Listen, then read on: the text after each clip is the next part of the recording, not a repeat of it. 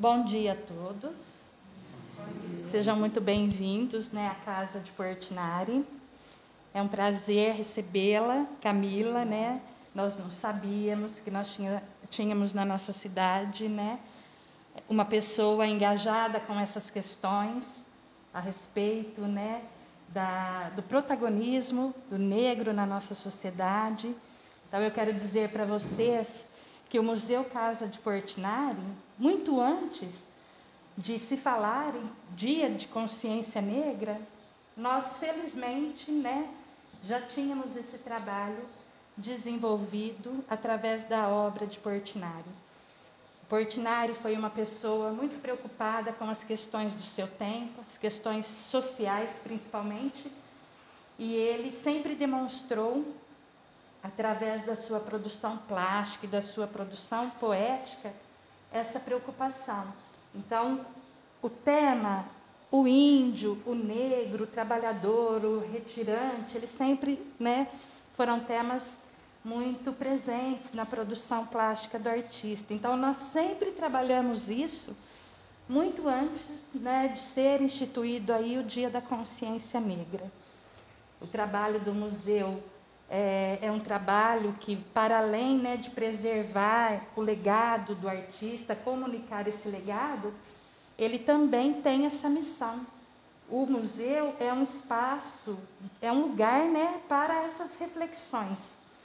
Então, nós ficamos muito felizes de podermos, né, no dia de hoje, contar com a sua presença aqui. Esperamos que seja a primeira de muitas, porque nós queremos muito, né, ter, é, que as pessoas tenham né, o museu e nós queremos ter as pessoas aqui para que a gente possa, sim, usar esse espaço para fazer essas reflexões, para trazer essas questões que são tão urgentes e necessárias né, nos dias de hoje. Então, seja muito bem-vinda, muito obrigada, Camila, né, por ter aceito o nosso convite. É, o tema que você né, vai, vai discorrer hoje também. É, a Lili, acho que já falou com você quando vocês conversaram pela primeira vez, que também é uma pessoa que o museu já prestou uma homenagem, porque nós já havíamos entendido a importância e a referência dessa mulher negra, né, para a história do nosso município e principalmente para a história do Brasil.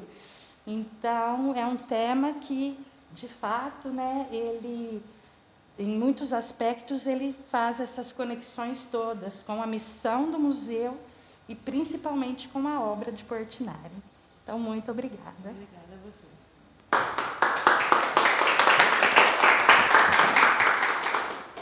Primeiramente, bom dia a todos. É um prazer estar aqui com vocês na casa do Portinari, um lugar que eu sempre vinha como criança, na infância, e agora poder vir como palestrante é um prazer. É, eu quero agradecer a todo mundo pelo convite de estar aqui no Museu do Portinari, a minha família também por estar aqui, e todos os convidados que veio aqui prestigiar no Dia da Consciência Negra, no sábado de manhã, e estar aqui é um privilégio, uma honra.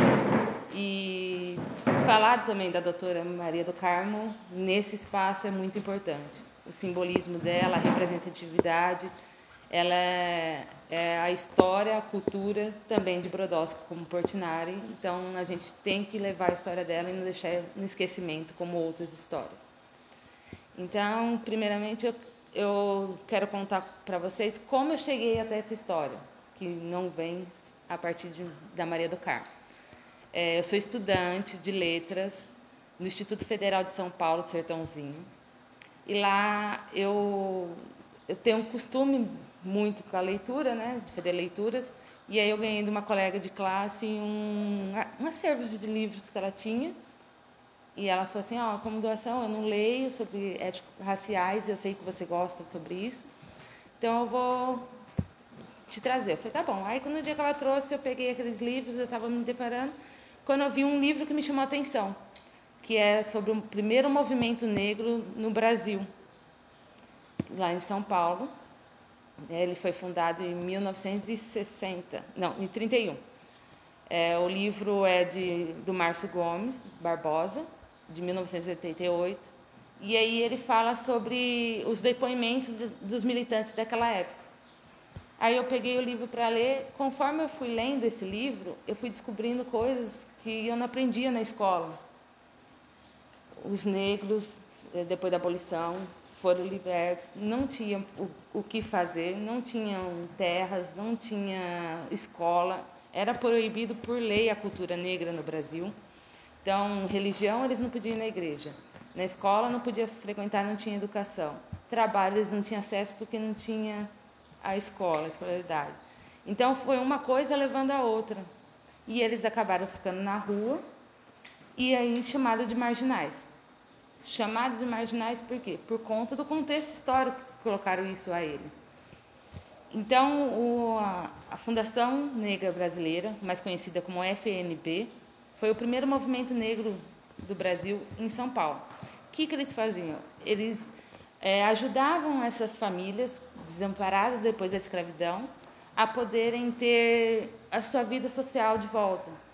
Um projeto que ajudava o negro a sair da margem, sair daquele marginalismo que a sociedade estava impondo para eles naqueles momentos.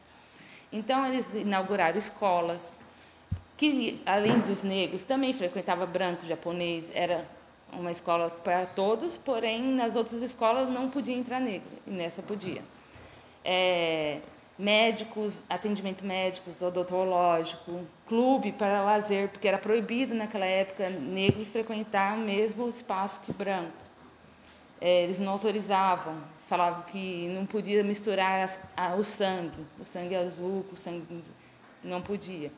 Então, eles é, fizeram clubes, é, bazar beneficentes, várias é, questões para ajudar esse povo. Aí vem, ah, antigamente a mulher, é, a mulher não trabalhava, mas a mulher negra sempre trabalhou. Então, eles falavam, a mulher negra é o protagonismo disso tudo. A mulher negra era a que dava o leite, a mãe de leite, era a que cuidava da criancinha da mãe que tinha que se arrumar, se produzir, não ficava.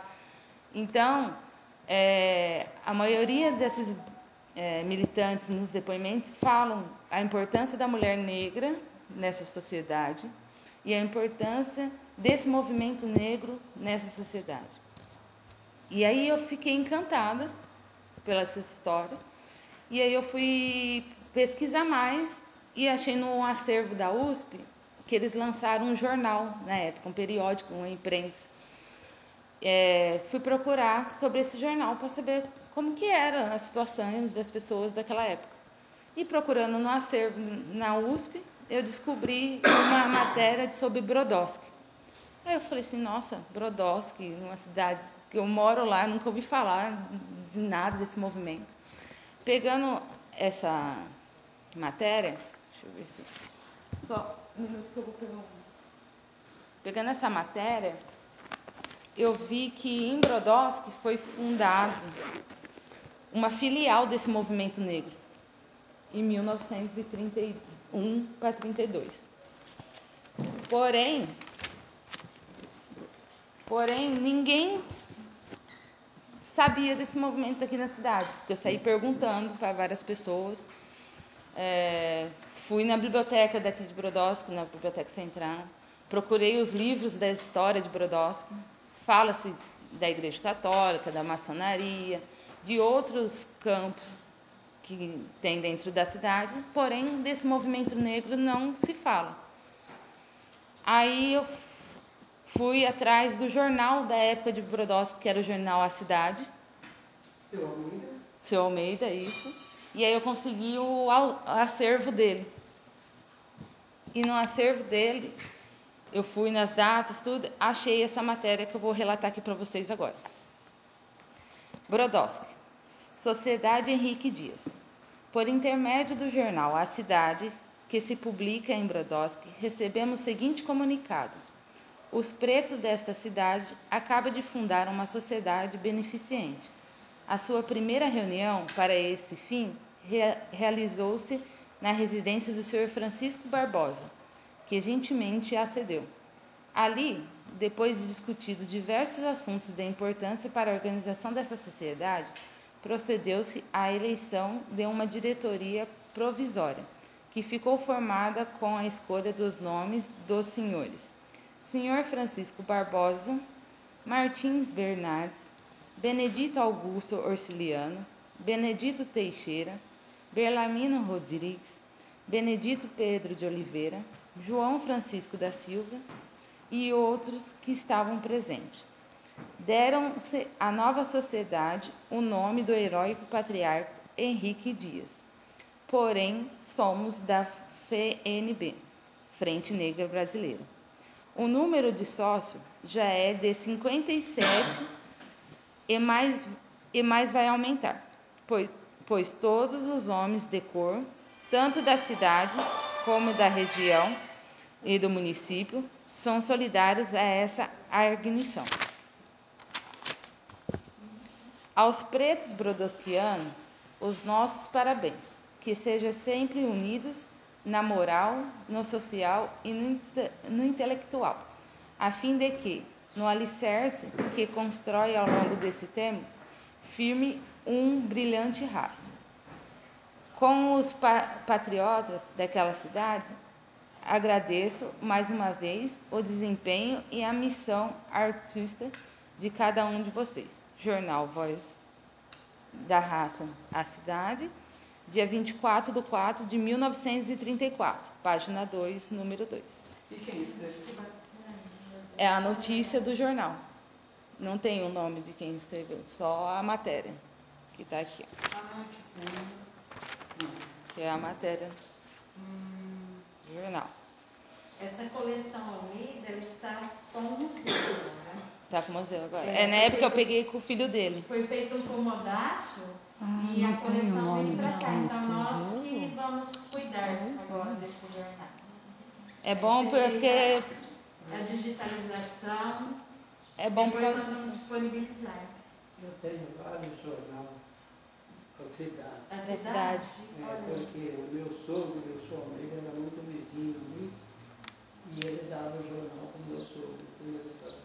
E ele foi guardando. A minha mulher guardou. olha, E como o Osmani gosta, guardou também. ficou para o Osmani guardar, né? Porque sempre tem uma pessoa. É, guardado lá em casa. Até vou ver se tem. Inclusive, Até eu gostaria de poder buscar mais coisas sobre isso, porém, eu tive pouco tempo, porque o filho dele ficou, acho que um final de semana aqui, e ele falou assim, ah, você pode vir agora, mas meio-dia eu vou embora e eu não vou ter tempo. Então, eu fui correndo e eu consegui achar duas matérias. Essa daqui, falando que teve, sim, esse movimento negro em Brodowski, e um outro que eu acabei esquecendo, que é, é a festa de inauguração, que foi no cinema, que tinha aqui no Mas cinema. agora a coleção é nossa, né, Cris? E aí eu posso ver melhor é, sobre por isso. enquanto, nós ainda estamos tratando, porque Aham. ela foi toda Sim. é, Higienizada. Aí ela vai ser digitalizada e aí nós vamos disponibilizar. Aí você vai conseguir Uhum. pesquisar facinho. E ainda tem Vai, o vai um Osmani. ainda, sabe? E ainda Mas vai ter o Osmani que vai te ajudar. Porque é a história da nossa cidade, né? Que não foi contado, que não Que está. não foi contada. E aí eu. E Continuando, assim como né? essa, tantas outras, né? Por isso que é importante Importante. esse registro, Uhum. né? Esses jornais. Porque é uma prova, porque igual eu depois que eu descobri esse fato, eu fui atrás de vários lugares para tentar descobrir mais coisas, né? Sobre esse movimento negro da cidade. Porém, eu não tive resultado. É, infelizmente, muitas pessoas não quiseram falar, outras até me ajudaram com a certidão dessas pessoas que eu relatei aqui para me descobrir a família, de onde que é, até fui Você atrás do saber de algum? algum um só do Benedito Esse, esse senhor Francisco. Francisco é depois, esse daí que eu Eu tive muita amizade com ele, porque É o, Chico. É o Chico. É o Chico? 43, mas ele já era de idade. E nós sempre se encontrava, sempre conversava, ele falou sobre. sobre o Eu movimento. não me lembro tudo que ele falou, Aham. mas eu lembro do seu Francisco, que nós falávamos Francisco Preto, trabalhava na É, máquina. fui Cinco Preto. Uma máquina de arroz, o seu Chico Preto. máquina de arroz. É, meu, amigo, eu era, ele trabalhava na máquina de arroz aqui, a minha casa era aqui. É verdade. Pertinho. Ah, É, eu acho que ele tem uma filha aqui, não é? Na cidade. Tem. E aí Tem eu fui. Só sobrou É uma menina, né? É, Só tem, acho que é aquela. A Cecília morreu. aí parece que por conta Tem da é pandemia eu não consegui finalizar essa. Não entendi. Por conta da pandemia eu não consegui finalizar essa minha iniciação Porque eu científica. acho que tem aquela, aquela que é a Fiota lá, como que é? Que é a mais nova, que mora aí no começo da Coab 2. Então aqui o Julião tinha o Paulo. Então, mas esses daí acho que faleceram. Faleceram. Faleceu. Eu não sei, eu acho que tem duas meninas vivas. Então, eu conversei com uma só, mas ela não quis falar por conta da pandemia e também Mas ela ela falou que ela não depois. Ela Aí depois eu. Aí eu parei, não parei não, eu continuei minha iniciação científica estudando sobre esse tema. Porque eu falei, é importante eu ter registrado toda essa memória de Brodowski. E eu fui com meus professores que são de movimento negro de Ribeirão Preto, de Sertãozinho, pesquisando. Então, eu posso dar o acesso para vocês dessa que foi publicado já no final do ano passado, a minha iniciação científica. Porém, no final, quando já não tinha muitos dados, os poucos que eu tinha, eu enviei. Aí meu pai veio com uma notícia para mim sobre a, a, a dona do Carmo, falando a, a mulher, a Brodowskiana, é, morreu hoje em São Paulo, a Brodowskiana que fundou a maquiagem da pele negra. Na hora que eu li aquilo, eu fiquei desesperada. Falei, gente, como eu não consegui ter contato com ela antes para poder aumentar mais meu estudo, né? Você ia amar. que ia trazer mais coisas ainda, porque ela é da mesma época do desse movimento, então certeza que ela devia ter algum conhecimento e ainda ia engrandecer mais o projeto. Infelizmente, nesse projeto eu não pude incluí-la, porque já estava no prazo, mas aí eu fiquei com isso na minha cabeça. Eu preciso falar dela, eu preciso conhecer essa mulher, porque a escola de Brodowski, infelizmente, não fala sobre ela ainda. Mas se eu trazer ela de volta agora, eu consigo entrar dentro das escolas, porque eu penso como professora, né? Entrar dentro das escolas e trazer esse. Porque não é só a consciência negra, não é só dia 20, é o ano inteiro. Então, eu falo com meus alunos, eu trabalho com eles o ano inteiro questões étnicas raciais, não só agora. E aí trazer ela e ajudar, mostrar para eles é, que uma pessoa pobre de uma cidade pequena como Brodowski consegue vencer na vida. É uma representatividade muito forte dentro da cidade. A gente tem várias crianças negras em Brodowski na escola.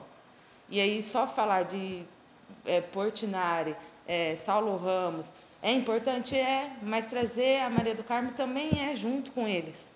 É mais uma potência. É, é justamente por isso que na época nós fizemos né, a homenagem.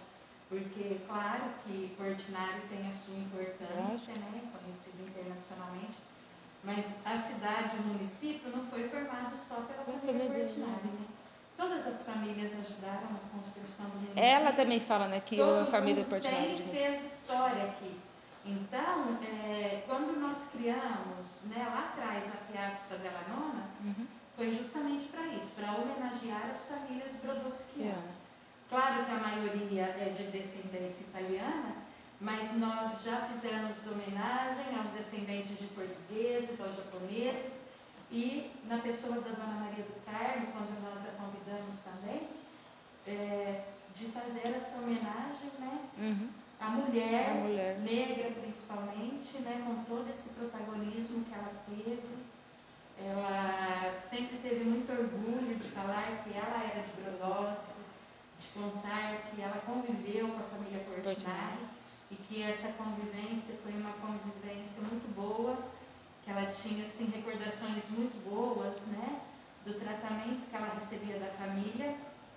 Aliás, isso é muito comum né, nós ouvirmos as pessoas que tiveram assim é, o privilégio de conviver com a família, eles todos, né, eles trazem essa, essa característica, principalmente do pai de Portinari, que era uma pessoa assim extremamente bondosa e o próprio Portinari fala isso, que ele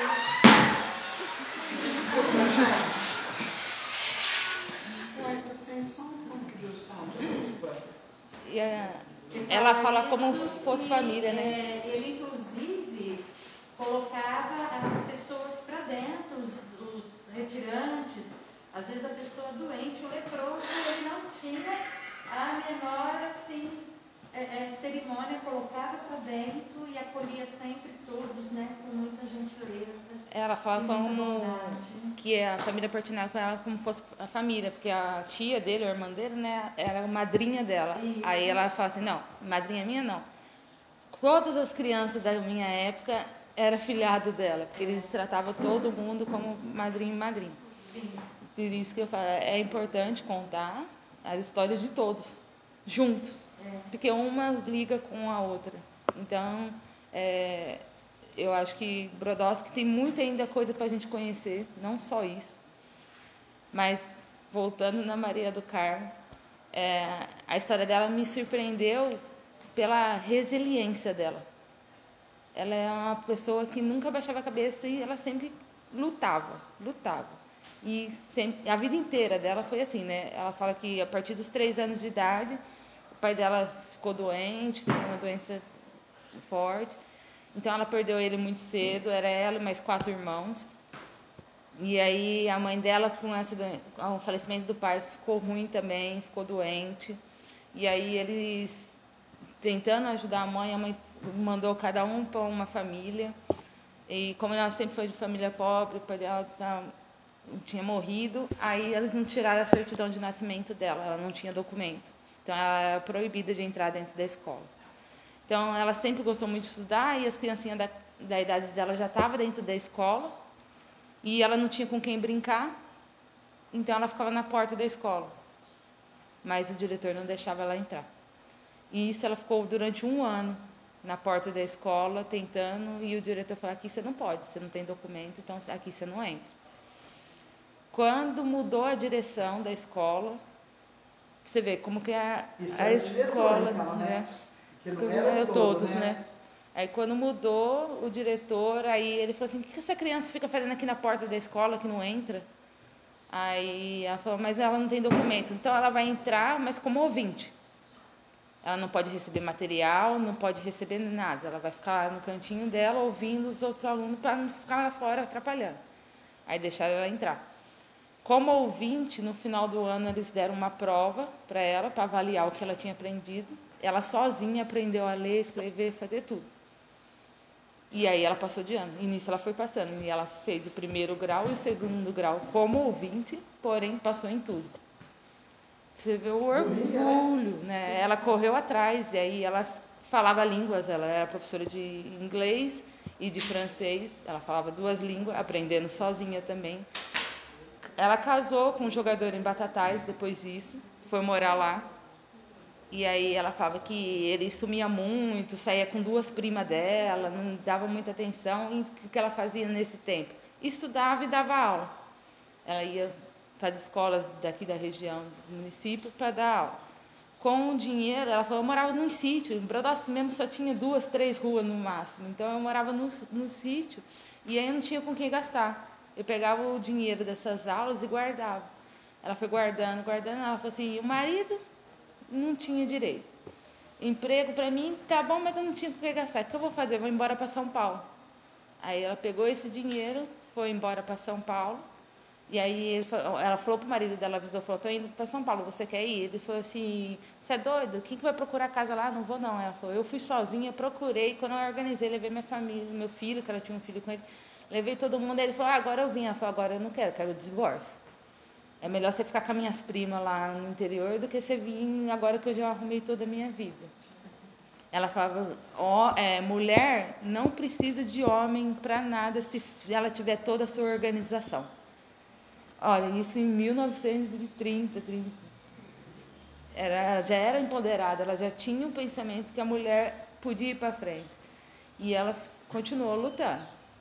Aí ela falava que via várias mulheres brancas, maquiada, bonita, e não conseguia encontrar uma maquiagem para o tom de pele dela. Eu mesmo já sofri isso, Camila. Posso relatar que eu já fiz maquiagem que o maquiador me deixou toda branca, assim, parecia uma palhaça nas festas. E aí ela falava assim, eu me lembrava muito disso, que ela fala, é, eu via na TV, eu pensava, um dia eu vou lá na TV, mas como que eu vou chegar na TV se eu não tenho uma maquiagem para passar? E ela foi testando, aí ela volta no Portinari novamente, que ela fala, numa, o Portinari, eu vim da cidade de Portinari, o Portinari fazia é, tintas para pintar suas telas, e eu faço tintas para pintar nossas caras. E aí ela foi treinando, treinando, quando ela conseguiu a fórmula da Moami, que é a empresa dela de maquiagens, e aí a Boticário, a Avon, todo mundo queria exportar a maquiagem dela.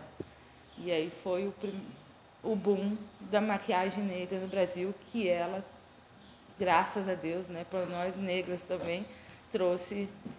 Então é uma história assim de muita representatividade, de muita força.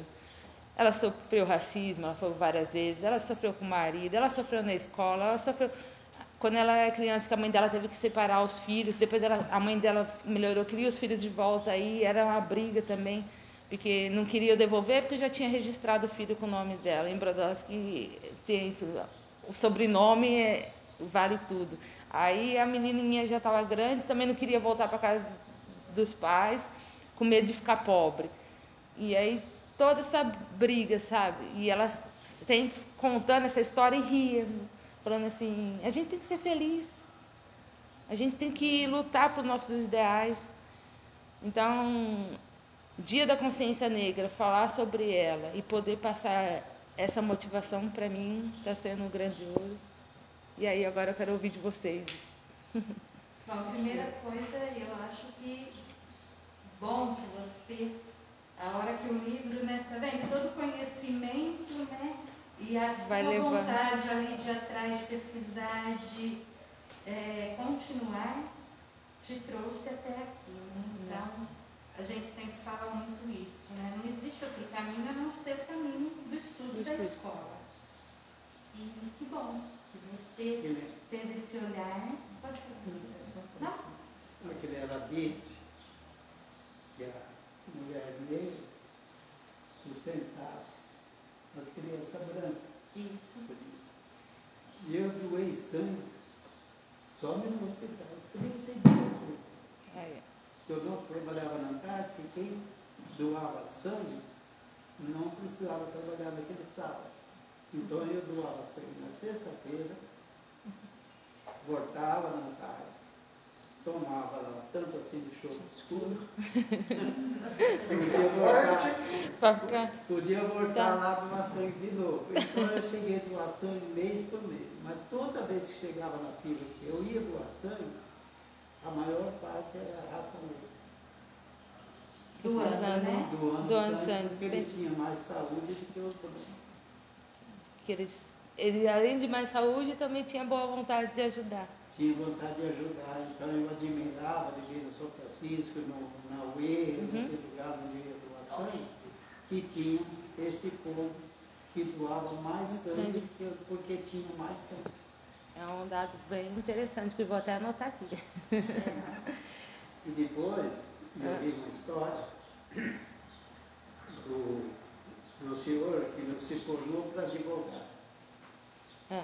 mas foi a pessoa mais que trabalhou na raça negra, que todos os juízes atendiam o que ele falava, aprovavam o que ele falava, que foi Luiz Gama.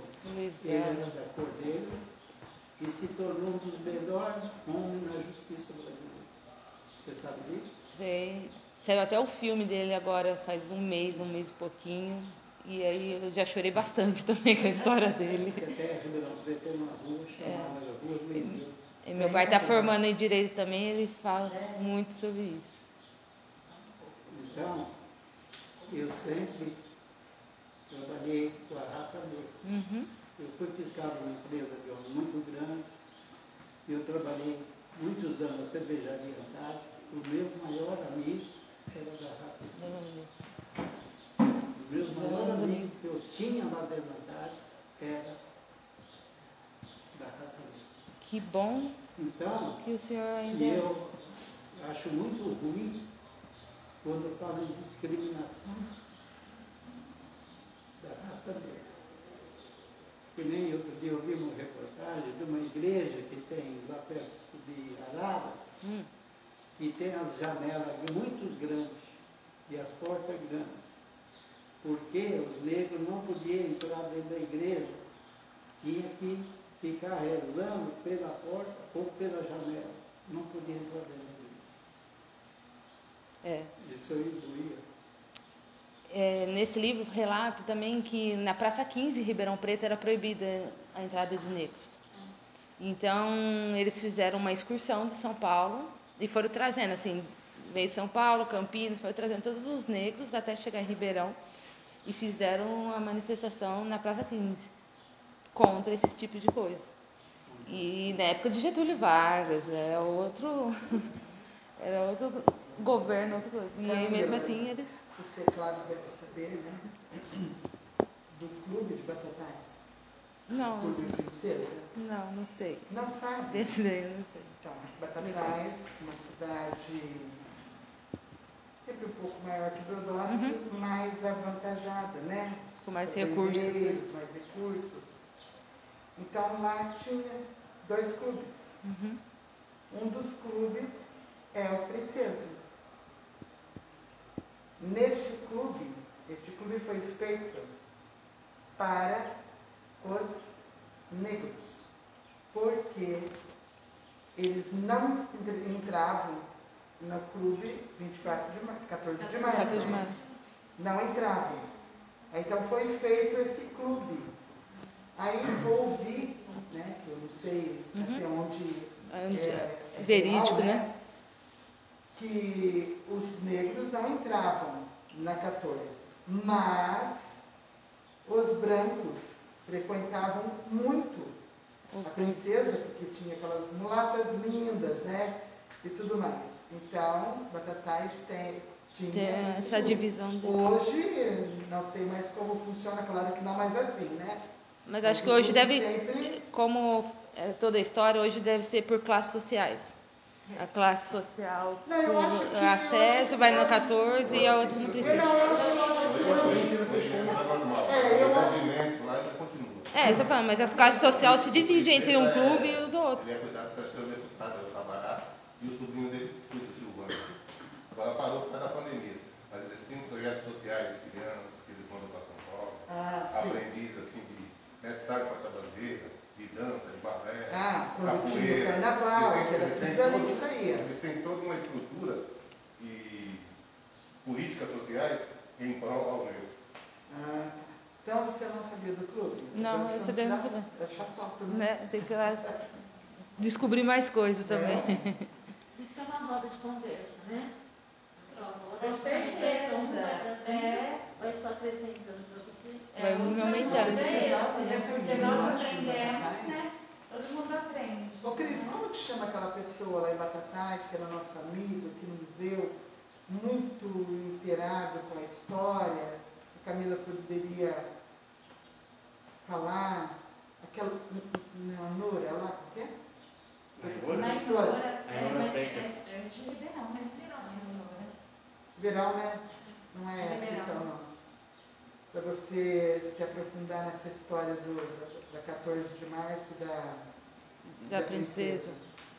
Tem uma professora lá, me falha a memória, ela toma conta do, do centro da Segunda Guerra Mundial lá. Ela deve ter muito conhecimento. Ah, é aquela que nós fomos.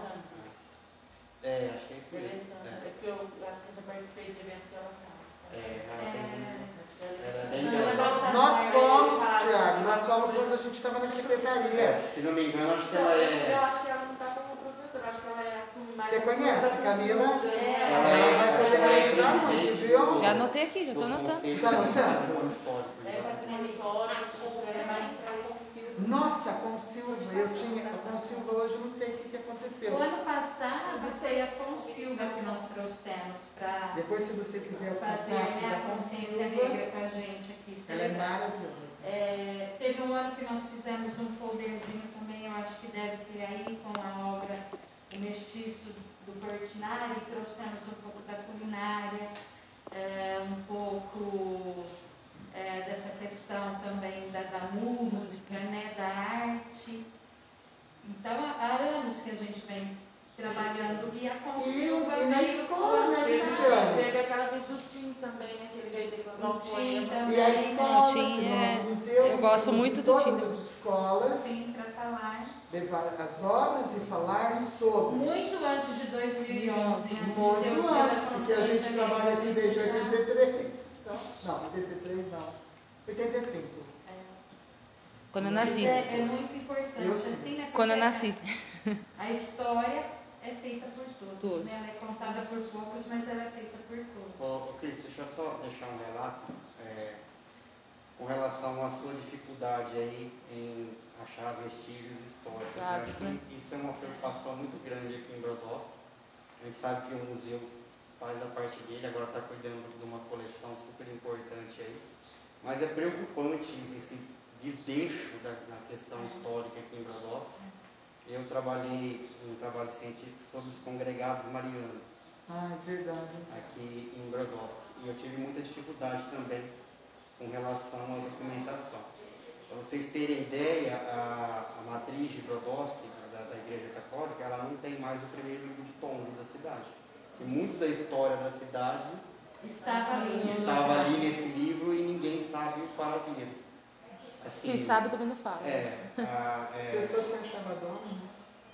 A gente tem um outro lugar aqui que as pessoas um pouco desconhecem, que também conta muito da história, que tem um acervo fantástico, que é o seminário. Só que o acesso ali é bem restrito, é, eles não deixam. Até tem uma obra lá que o museu toma conta. né? Eu mesmo nunca entrei no museu, no seminário. e Eu moro no fundo do seminário. Pena. E tem muita eu- um museu eu é, cheguei- também, né? Eu cheguei a fazer pesquisas lá e eu acredito que algumas ordens religiosas com relação aos negros também existiam. Eu também acho que deve Existiram em ter. Brodowski nesse período. E deve ter muita coisa É, ali. no, no, no chamado Diário Diocesano, se você tiver acesso, eu acredito que você vai achar mu- muitas, muitas coisas com relação a isso. Eu fui da congregação mariana muito tempo. E eu vi na concentração mariana em Franca, É, porque eu não libero de jeito Inclusive aconteceu uma em Brodowski. É, aconteceu um em Manoel, depois teve pré, a gente pediu para vir dois vagões para